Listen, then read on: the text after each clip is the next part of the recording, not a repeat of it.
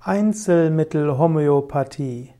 Die Einzelmittelhomöopathie ist die klassische Form der Homöopathie. Man verwendet nur ein einziges Mittel. Und das wird auch als Simile bezeichnet. Die Einzelmittelhomöopathie verwendet also nur eine Substanz, also eine Monosubstanz. Der der andere Aspekt der Homöopathie ist die sogenannte Komplexmittelhomöopathie, wo man mehrere Mittel zusammengibt. Nach der klassischen Homöopathie sollte man versuchen, genau das Mittel zu finden, das für den Patienten genau das Richtige ist. Allerdings braucht die Einzelmittelhomöopathie ein sehr viel größeres Wissen über Homöopathie. Bei der Komplexmittelhomöopathie verwendet man einfach verschiedene Mittel und hofft, dass dann eines wirken wird.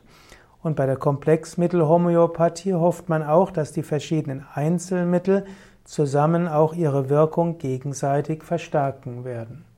Manche Homöopathen, insbesondere die klassischen Homöopathen, die eine sehr intensive Ausbildung haben, bevorzugen die Einzelmittelhomöopathie Oft sind diejenigen, die nur ein oberflächliches Wissen von Homöopathie haben, Befürworter der Komplexmittelhomöopathie. Aber auch das stimmt nicht immer. Es gibt manche Homöopathen, die ganz bewusst mehrere Mittel miteinander verbinden und gehen davon aus, dass diese sich gegenseitig unterstützen.